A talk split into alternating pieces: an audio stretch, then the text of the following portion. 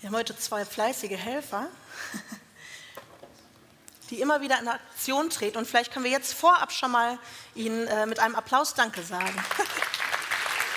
Danke, Theo und Pitt.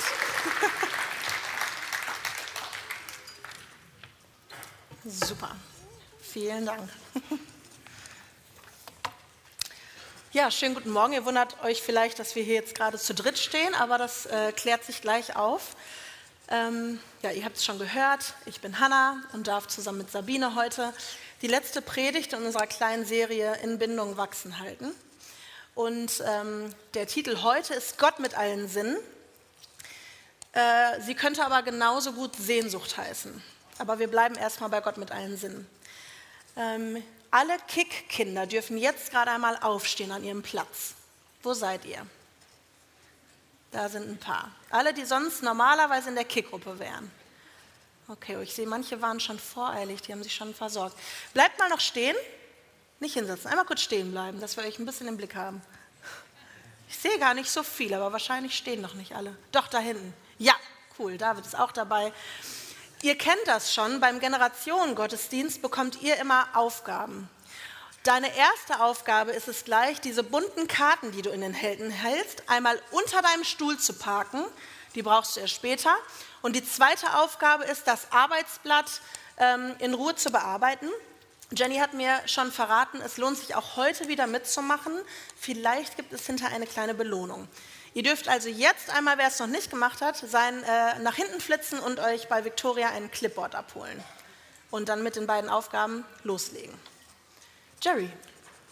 Wir nutzen die Zeit für einen kurzen Werbeblock. Wofür machen wir Werbung? Sinnfällig in dieser Reihe für das Seminar, was nächsten Samstag stattfindet. Ihr habt es sicherlich schon mitbekommen, die meisten von euch, für die anderen ist jetzt die Ansage. Und ich spreche jetzt vor allem die Männer in unserer Gemeinde an. Die Informationen sind zwar für beide Geschlechter genau dieselben, aber ich spreche euch jetzt an, weil euch das genauso angeht wie die Frauen. Das, ja, die Infos erwähne ich jetzt gar nicht nochmal, die seht ihr gleich auf den Postkarten, die ich gleich erwähne. Das Seminar ist für euch Männer, weil ich glaube, dass uns das mindestens genauso angeht, wenn wir als Männer, als Väter oder als Opas oder als Schwäger, als Onkels, wenn wir eine gute Bindung und eine tiefe Bindung zu den Kindern haben wollen, dann sind wir da genau richtig. Und zum anderen geht es gar nicht nur darum, dass man kleine Kinder oder mittelgroße oder große Kinder erzieht, sondern es geht auch darum zu verstehen, was Erziehung mit uns gemacht hat. Wir sind ja vielleicht nicht zu 100 Prozent, aber wir sind auf jeden Fall zu einem Großteil auch das Ergebnis unserer Erziehung und unsere Mitmenschen ja auch. Und wenn euch interessiert, warum der Kollege ausflippt bei dem und dem Thema oder wie ich vielleicht besser damit umgehen kann und warum die und die Verletzungen passiert sind, dann sind wir da als Männer genau richtig und ich finde, wir können als Gemeinde da als Männer präsent sein. Also nächsten Samstag 15 bis 18 Uhr und für zwei Personengruppen ist das Seminar nicht geeignet. Personengruppe A ihr wisst schon alles und könnt schon alles zu dem Thema, dann habt ihr da nichts zu gewinnen. Und Personengruppe B, dafür ist es auch nicht so geeignet. Ihr braucht noch ein bis zwei Wochen Bedenkzeit. Heute läuft nämlich die Anmeldefrist aus. Ihr habt also jetzt den Impuls gehört. Lasst das noch ein bisschen sacken, habt den Gottesdienst über Zeit und macht dann nach Gottesdienst Nägel mit Köpfen. Geht danach zu unserem Infostand, nehmt euch so ein Kärtchen mit und ladet mit Hilfe dieser Einladungspostkarte die Person ein oder die Personen, die euch als erstes in den Sinn kommen. Und dann sehen wir uns am Samstag. Vielen Dank. Danke.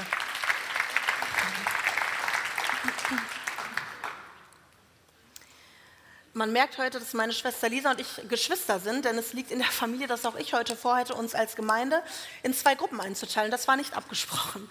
Ähm, als erstes dürfen jetzt einmal gerade alle aufstehen und winken, die bis 15 Jahre alt sind.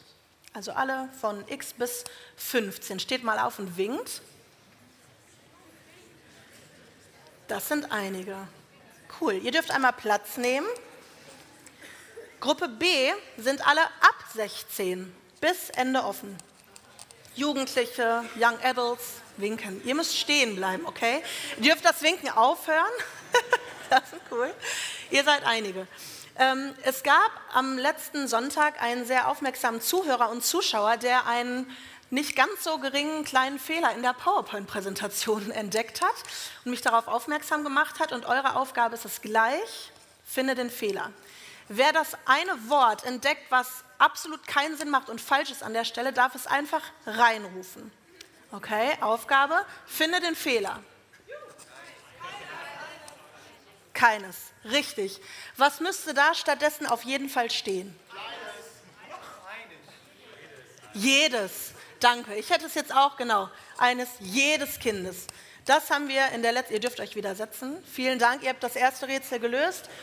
Bindung ist das stärkste Bedürfnis jedes Kindes und jedes Menschen. Warum? Weil Gott es in uns hineingelegt hat. Und wir haben in den letzten beiden Wochen gehört, dass es scheinbar sechs Möglichkeiten gibt, sich an Gott und seinen Sohn Jesus Christus und auch an den Heiligen Geist zu binden. Und dass Bindung bedeutet, bedingungslos geliebt zu sein. Wir haben uns auch einen, äh, einen Baum angeguckt mit fünf verschiedenen Wurzeln, die wir schon kennengelernt haben und haben versucht, das Bild darzustellen, dass unser Leben sein soll von Kindern, von Teenies, von, von uns allen. Das betrifft jeden, über die Jahre tiefe, tiefe Wurzeln zu graben, damit, wenn auch mal Stürme in unserem Leben auftreten, wir einfach Halt und Stabilität in Gott finden. Das ist ein Prozess, der braucht Zeit. Und ihr habt uns unter anderem zurückgemeldet, dass das tatsächlich ganz schön viel war in den Predigten, das war uns bewusst. Und wir ermutigen euch, nehmt doch diesen Baum mit seinen Wurzeln in eure Gebetszweierschaften oder Dreierschaften, nehmt es in eure Kleingruppen, die Täuflinge, die sich haben taufen lassen und noch äh, getauft werden. Ihr habt Taufpaten, mit denen ihr euch noch ab und zu trefft. Nehmt auch da, wenn ihr mögt, dieses Bild mit und guckt einfach noch mal genau, welche Wurzeln möchte ich noch besonders stärken.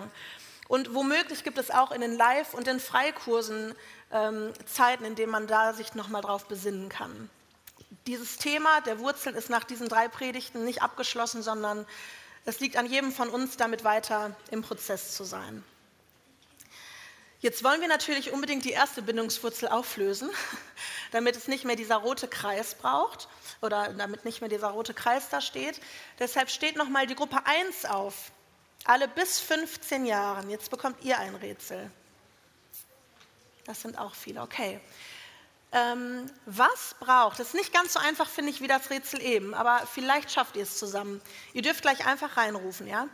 Was braucht ein Baby in den ersten zwölf Lebensmonaten besonders dringend und ganz, ganz viel?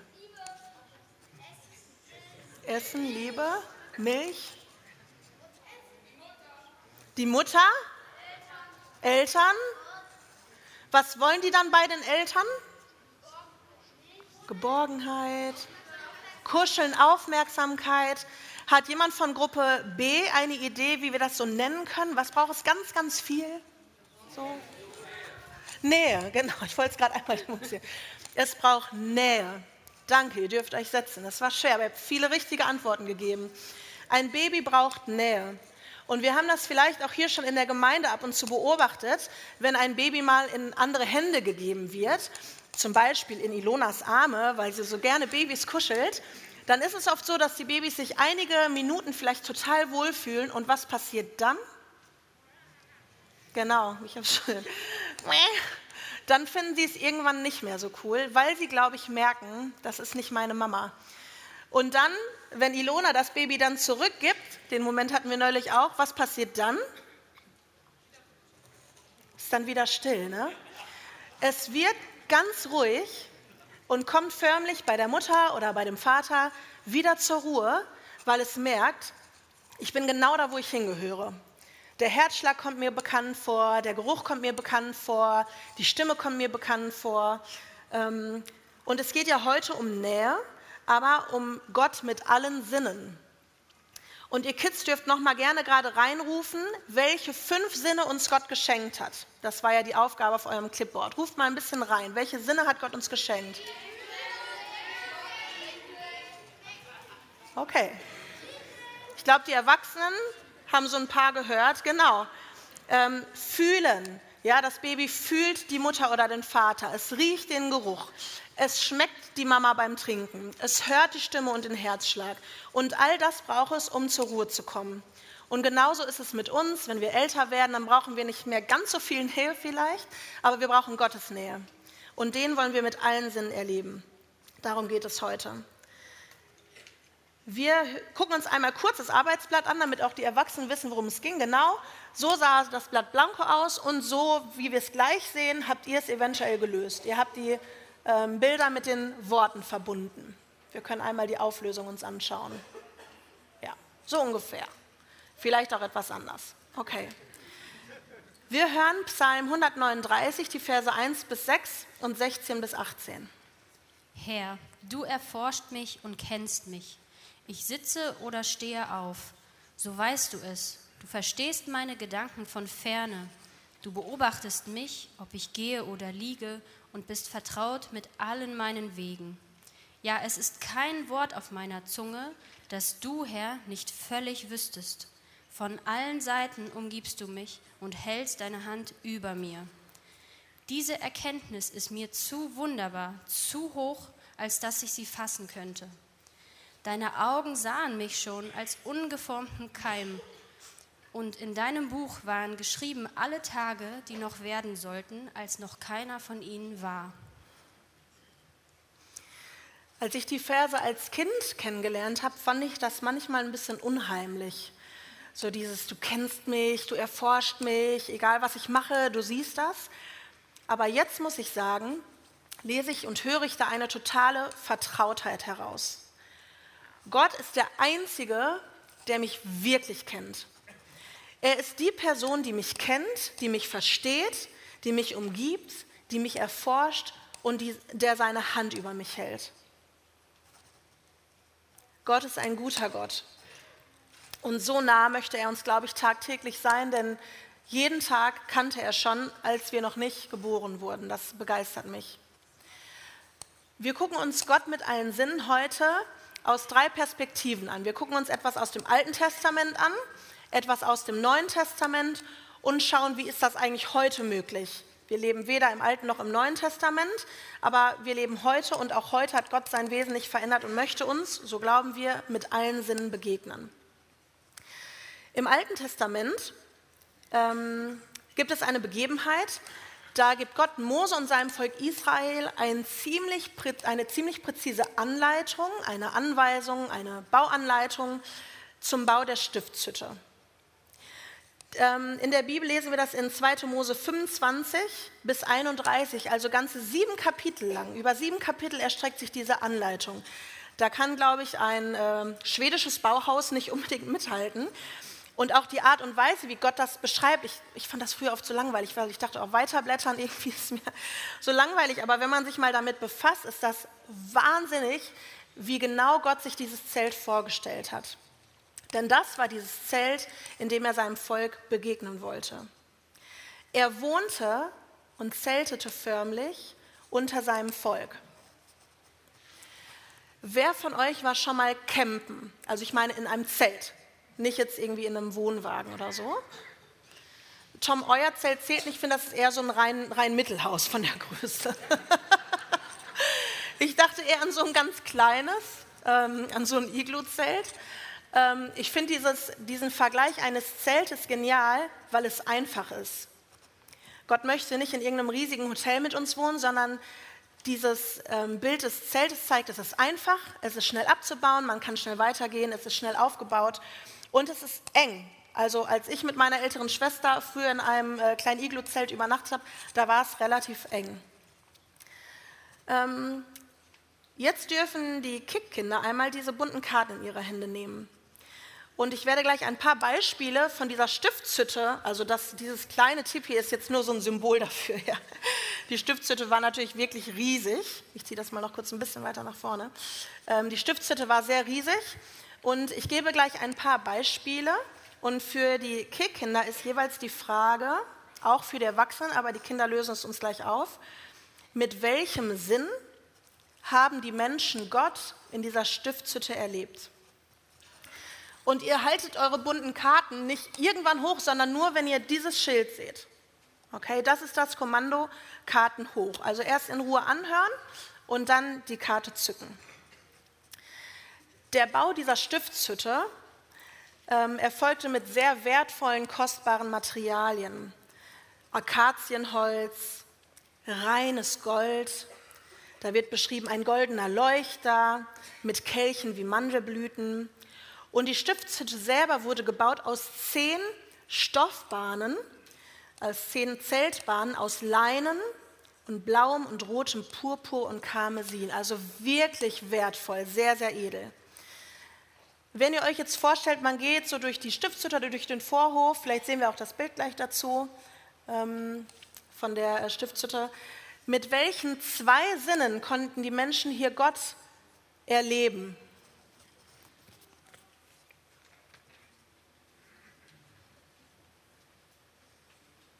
Ein paar Farben sehen wir schon riechen. Mhm. Hier vorne sehe ich sehen und fühlen. Genau das war auch meine Idee.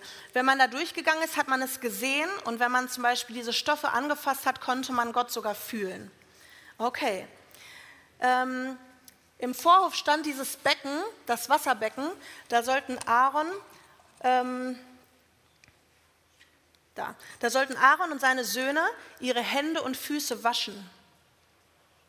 Mit welchem Sinn mit einem Sinn. Mit welchem Sinn konnten Aaron und seine Söhne Gott hier fühlen, wenn sie ihre Hände und Füße gewaschen haben? Oh, hab, ja, ja, danke, danke. So ein Anfängerfehler, schon verraten. Fühlen, okay, super. Okay, und dann ein letztes Beispiel, das Räucherwerk das seht ihr in der Stiftshütte, noch vor dem Allerheiligsten. Da steht Räucheraltar.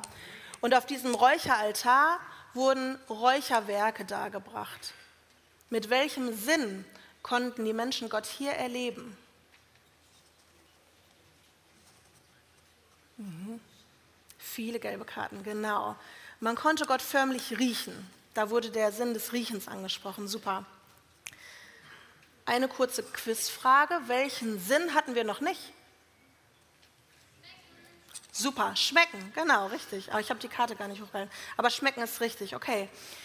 Wir hören von Sabine ein paar Verse aus 2. Mose 40, die Verse 34 bis 38. Da bedeckte die Wolke die Stiftshütte, und die Herrlichkeit des Herrn erfüllte die Wohnung. Und Moses konnte nicht in die Stiftshütte gehen, weil die Wolke darauf ruhte und die Herrlichkeit des Herrn die Wohnung erfüllte. So oft sich aber die Wolke von der Wohnung erhob, brachen die Kinder Israels auf, während aller ihrer Wanderungen. Wenn sich aber die Wolke nicht erhob, so brachen sie nicht auf, bis zu dem Tag, da sie sich erhob. Denn die Wolke des Herrn war bei Tag auf der Wohnung und bei Nacht war Feuer darin vor den Augen des ganzen Hauses Israels während aller ihrer Wanderungen. Ich finde es beeindruckend, wie Gott hier sein Volk führt. Und dass seine Gegenwart in dieser Rauchwolke, man sieht das in der Darstellung da hinten, zum Teil so intensiv war, dass man das nicht betreten konnte. So intensiv war Gottes Gegenwart. Ähm, und Gott ist in diesem Zelt mit seinem Volk gereist. Er hat ihnen durch diese, durch diese Rauchwolke, durch seine Gegenwart gezeigt, okay, wir gehen weiter, wir bleiben hier, wir gehen wieder weiter, wir bleiben hier. So hat er sein Volk durch seine Gegenwart geführt und wollte ihnen so nah sein, dass sie mit ihm zelten konnten. Okay, das war jetzt ein Beispiel aus dem Alten Testament und ihr sagt, na gut, Hannah, das ist ziemlich lange her und auch irgendwie kann ich mir das nicht so gut vorstellen. Ich bin mir aber sicher und weiß oder glaube, dass Gottes Wesen sich nicht verändert hat. Und dass er uns auch im Neuen Testament zeigt, dass er uns nahe sein will und dass er sich erlebbar machen möchte mit allen Sinnen. Wie er das gemacht hat, hören wir in Johannes 1, Vers 14. Und das Wort wurde Fleisch und wohnte unter uns. Das Wort wurde Fleisch und wohnte unter uns. Auch ein komischer Vers, der uns aber, glaube ich, zeigen will, Jesus hat den Thron im Himmel bei seinem Vater verlassen und war bereit, Fleisch zu werden, Mensch zu werden, um unter uns zu wohnen. Und man könnte auch sagen, um mit uns zu zelten. Und auch er war am Anfang Baby, ich finde, das vergessen wir oft. Auch Jesus war einmal ein Kleinkind, Jesus war auch Teenie, er war ein Jugendlicher, er war ein junger Erwachsener und ein Erwachsener. Diese ganzen Stadien des Lebens kennt Jesus und hat viele Erfahrungen gemacht. Und dass er unter uns wohnen will, zeigt mir, dass die Menschen sein Zuhause waren. Jesus war ständig unter Menschen und da hat er sich zu Hause gefühlt, in der Begegnung mit ihnen. Und wir schauen uns wieder drei Beispiele an und die Frage an die Kickkinder ist, mit welchem Sinn haben die Menschen Jesus erlebt? Jetzt geht es nicht um Gott in der Stiftshütte, sondern Jesus war viel nahbarer, weil er Mensch geworden ist. Und wie haben die Menschen ihn erlebt? Ja, ihr kennt womöglich die Geschichte, dass die Kinder zu Jesus kommen. Das lesen wir in Markus 10, Vers 16. Und er nahm sie auf die Arme, legte ihnen die Hände auf und segnete sie. Stell dir vor, Jesus nimmt dich auf seinen Arm, legt dir die Hände auf und segnet dich. Ein starkes Bild. Wie kannst du Jesus in dem Moment erleben? Mit welchem einen Sinn besonders? Das Fühlen, richtig? Genau, ganz viele lilane Schilder. Super. Ja, die Kinder konnten Jesus fühlen. Wir lesen häufig in der Bibel, und das ist mir sehr sympathisch, dass Jesus mit den Menschen zusammen gegessen hat. Er war nicht nur auf der Straße unterwegs, sondern ist immer wieder zu den Menschen nach Hause gegangen, weil er wirklich Gemeinschaft mit ihnen haben wollte. Und ich finde, gerade beim Essen kommt man oft in gute Gespräche, auch in der Natur, beim Spazierengehen oder heute auch im Auto. Aber beim Essen hat man Zeit, man tauscht sich aus und man isst. Mit welchen zwei Sinnen konnten die Menschen Jesus hier besonders erleben? Mhm. Oh, oh, oh, sehr gut, da habe ich nicht dran gedacht. Hier nee, sehe ich nämlich äh, schmecken und hören, klar. Oh, ihr seid, ihr seid gut. Ich habe nämlich ans Essen gedacht und dachte vor allem schmecken und riechen, aber klar, Sie haben ihn auch gehört. Oh, danke für, für den Hinweis. Richtig gut. Ja, und eine letzte Begebenheit aus dem Neuen Testament. Da wird beschrieben, dass Jesus einen blinden Mann heilt. Er spuckte dabei auf die Erde, machte daraus einen Brei und strich diesen Brei dem Blinden auf die Augen. Mit welchem Sinn hat der blinde Mann Jesus in diesem Moment, als Jesus ihm den Brei auf die Augen schmiert, erlebt?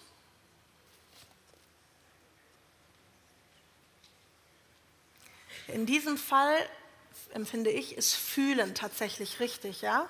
Er ist noch blind. Also ihr müsst euch vorstellen, er schmiert ihm diesen Brei auf die Augen und er fühlt das sicherlich, die Hände von Jesus. Dann soll der blinde Mann zu einem Teich gehen und sich waschen und kommt sehend wieder zurück. Mit welchem Sinn erlebt dieser Mann Jesus jetzt? Genau, ganz viele blaue Karten. Jetzt kann der Mann Jesus sehen. Zuerst konnte er ihn fühlen und jetzt konnte er ihn sehen. Jesus wollte und will uns heute nahe sein. Er will bei uns wohnen. Er will, dass wir ihn mit allen Sinnen fühlen, weil er ein ganz großes Ziel hat. Mit dir und mit mir, mit uns allen. Jeder, der Ja dazu sagt. Er möchte mit so vielen Menschen wie möglich auf der neuen Erde zusammenleben. Ich glaube, dass es eine Ewigkeit bei Jesus gibt und eine Ewigkeit getrennt von ihm. Und ich wünsche mir in dieser Ewigkeit bei Jesus zu sein, mit möglichst vielen Menschen aus allen Völkern und allen Nationen. Und wir hören jetzt Offenbarung 21, die Verse 1, 3 und 4 und kriegen einen kleinen Vorgeschmack darauf, wie es in dieser Ewigkeit auf dieser neuen Erde sein wird.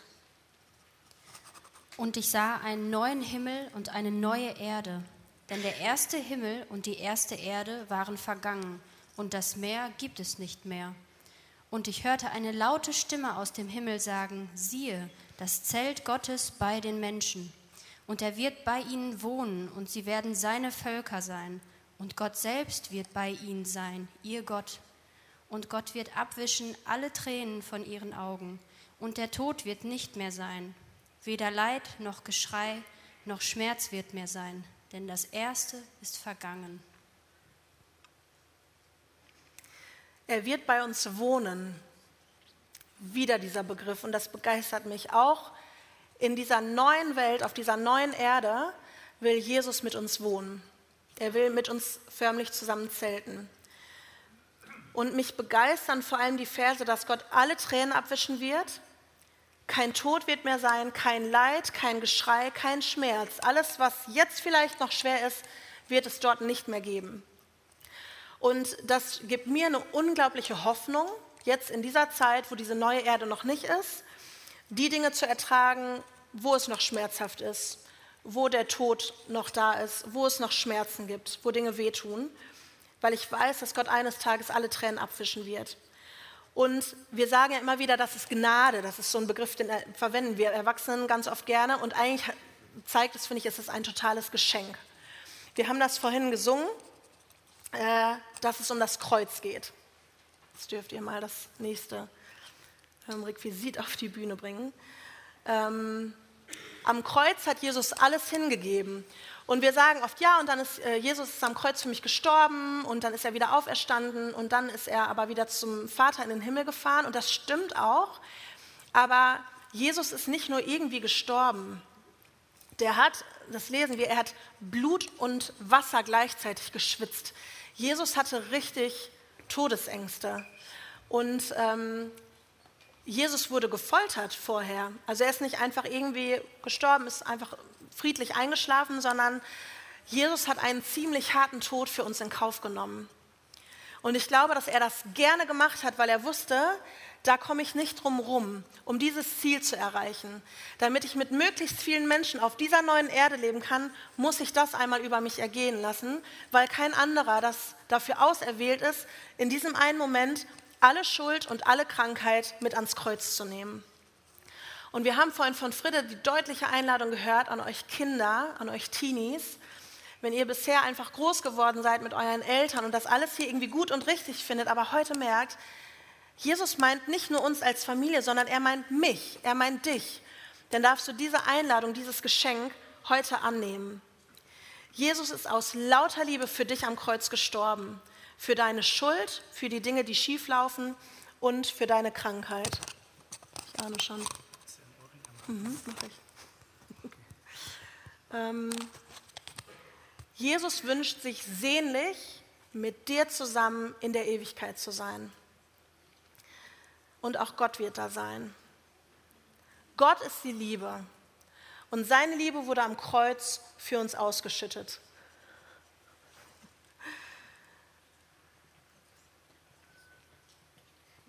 Und Gottes Liebe wird durch den Heiligen Geist in uns ausgeschüttet. Und diese Liebe ist bedingungslos. Das haben wir an den letzten Sonntagen immer wieder gehört, aber ich habe es auf dem Herzen, es heute nochmal zu sagen.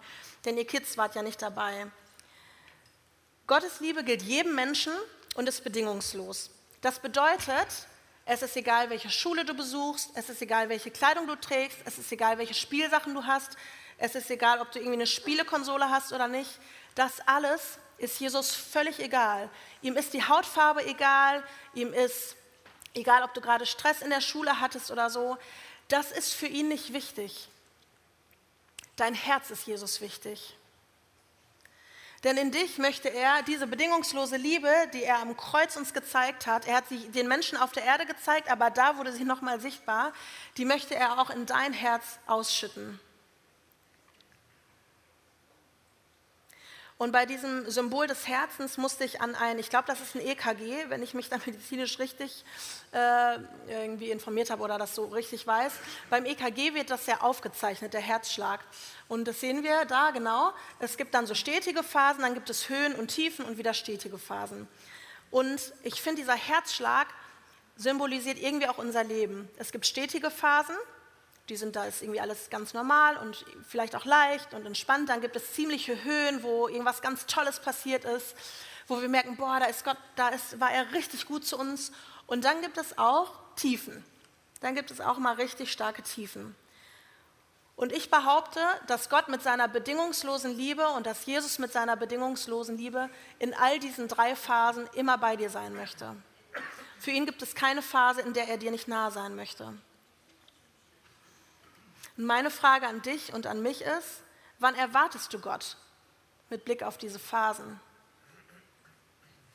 Erwartest du ihn besonders, wenn es richtig, richtig gut ist, in diesen Höhen oder wenn es stetig ist? Oder erwartest du ihn eigentlich nur und suchst ihn, wenn du in so einer richtigen Tiefe bist? Ich glaube, dass wenn wir in der Bindung an Gott leben, er in allen Phasen uns nahe sein möchte. Dass es für ihn keinen Unterschied macht, in welcher Phase wir uns gerade befinden. Und natürlich können wir uns auch dafür entscheiden, ohne diese Bindung zu leben und auf diese bedingungslose Liebe zu verzichten. Vielleicht haben wir auch bis heute nur noch nicht wirklich Ja gesagt, obwohl wir die Bindung eigentlich möchten. Nur ich fürchte, ohne diese Bindung müssen wir alle Phasen alleine bewältigen. Klar, mit guten Freunden, vielleicht mit einer guten Familie, aber ich glaube, dass das auf Dauer uns krank machen kann, wenn wir ohne Gott da durchgehen. Und wir haben die Einladung gehört, komm heute zum Vater. Er steht mit offenen Armen da. Er schenkt dir Vergebung durch das, was Jesus für dich tat. Ich glaube, dass Gott immer da ist und dass er immer erreichbar ist und dass das eine Wahrheit für viele von uns ist, die wir vielleicht schon aus der Kinderstunde kennen, aber ist es auch eine Realität, die wir erleben? Ist es etwas, was in deinem Kopf klar ist, wo du sagst, ja, Gott ist immer da, er möchte mir immer nah sein, aber ist es auch wirklich was, was du erlebst in deinem Alltag? Mir geht es leider oft nicht so, aber das ist meine große Sehnsucht. Und ich glaube, dass Gott mein Leben mit all seinen Phasen in seinen Händen hält und mir immer mit seiner bedingungslosen Liebe begegnen möchte. Sein Plan war es von Anfang an, mir nahe zu sein und dir nahe zu sein bei uns zu wohnen. Aber wie ist das heute? Die Menschen, die mit Jesus gelebt haben, die konnten ihn ja wirklich fühlen. Also er war da, er war Mensch, er war Fleisch. Jetzt ist er so nicht mehr sichtbar da. Und in der Regel würde ich behaupten, sehen wir Gott nicht und auch Jesus nicht und nicht den Heiligen Geist. Aber eins ist klar, Jesus ist niemals beschäftigt, um uns nahe zu sein. Er will mit mir und mit dir zelten. Und Gott sehnt sich nach dir. Das ist so eins, was mir in der Vorbereitung immer wieder deutlich wurde. Gottes Sehnsucht ist unfassbar groß. Gott ist nämlich ein eifersüchtiger Gott. Denn ich, der Herr, dein Gott, bin ein eifersüchtiger Gott. So steht es in 2. Mose.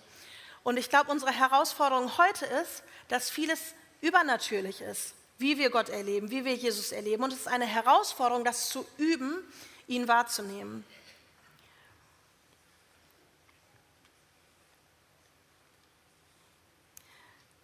Ich habe für unsere Kick-Kids noch ein paar Beispiele. Mal gucken, ob ihr die noch lösen könnt. Stellt euch vor, ihr geht jetzt, der Frühling kommt und langsam wachsen die Bäume wieder und Sträucher und ihr spaziert, spaziert zusammen vielleicht mit den anderen Kids aus eurer Kickgruppe durch einen Obst- und Gemüsegarten.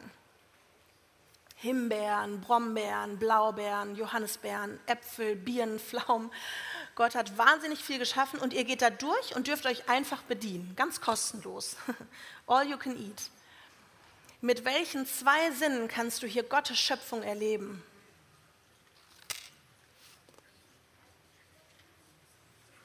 Ja, auch gut. Sehen sich, sehen und schmecken. Fühlen, oh ja, da habt ihr viele Sinne, okay. Ich habe tatsächlich vor allem als Schmecken und Riechen gedacht. Ja, aber klar, fühlen, man, man hat die Früchte auch in der Hand, ihr habt recht. Okay. Dann geht ihr nach diesem Spaziergang durch diesen Obst- und Gemüsegarten durch den Wald, einen wunderschönen Wald mit vielen Laub- und Nadelbäumen und ähm, wunderschönes Vogelgezwitscher begleitet euch. Mit welchen zwei Sinnen kannst du Gott hier erleben?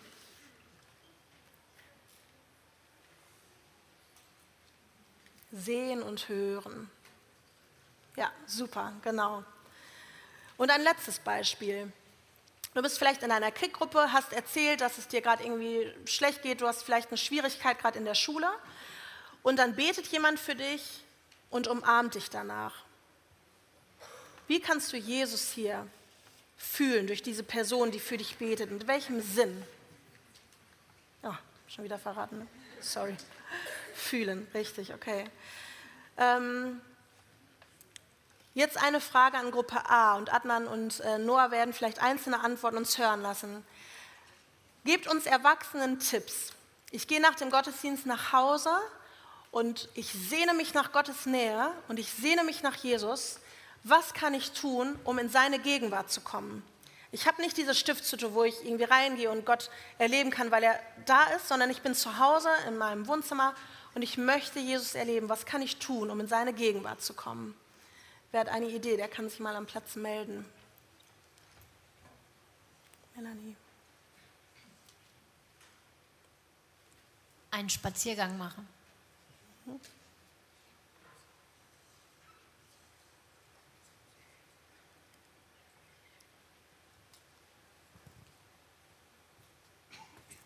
Gott loben und preisen durch Lieder.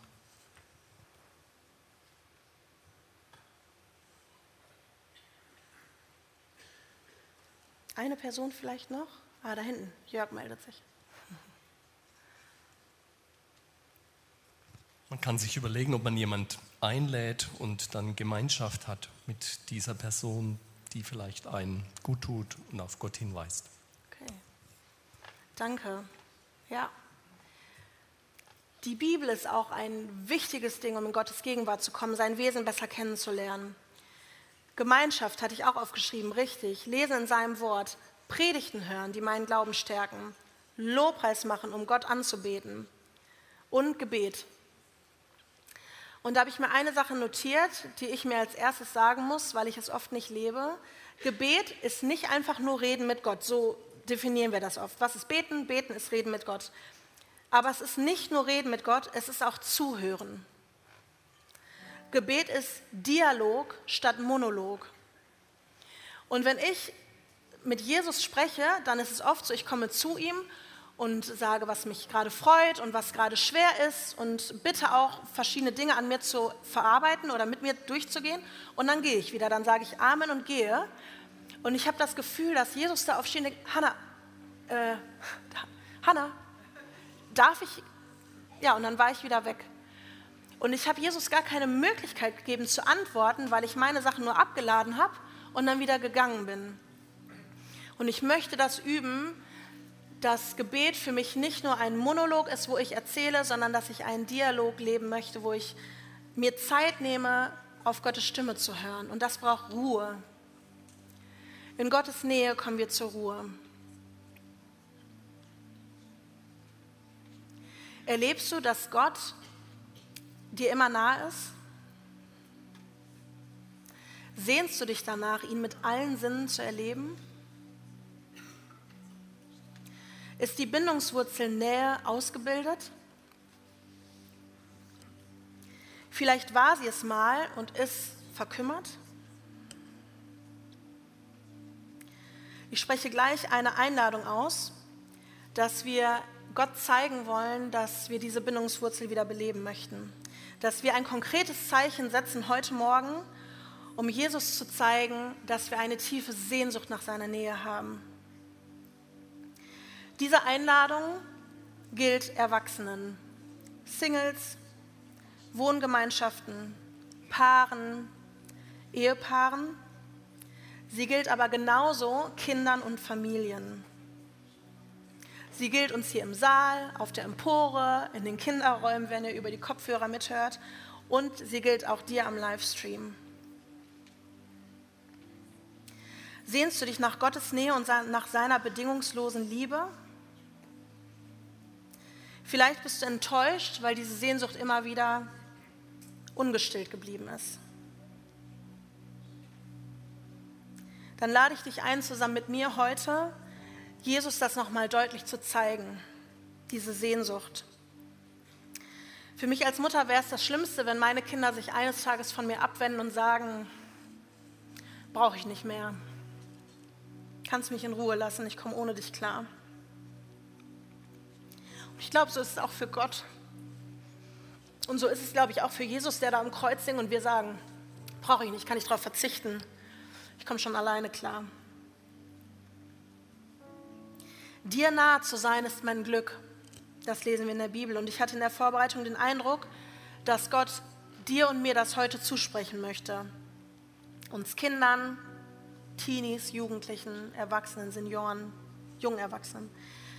Ich glaube, dass Gott dir und mir sagt, mir nahe zu sein, ist dein Glück. ich kann deine Sehnsucht stillen. Ich kann deine Leere füllen, denn bei mir findest du Frieden statt Sorgen, Ruhe statt Ruhelosigkeit, Freude statt Traurigkeit, Kraft statt das Gefühl der Schwäche, Zuversicht statt Hoffnungslosigkeit. Und im Glauben sage ich auch, dass wir bei Jesus Gesundheit statt Krankheit finden.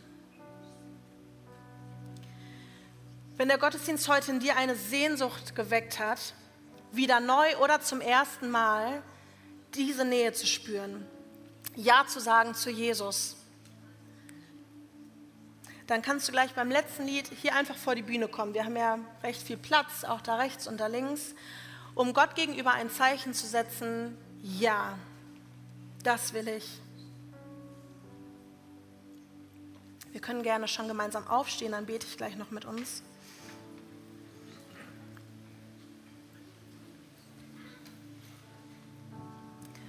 Wenn du heute unabhängig von deinen Eltern das erste Mal richtig Ja sagen willst, komm gleich gerne nach vorne.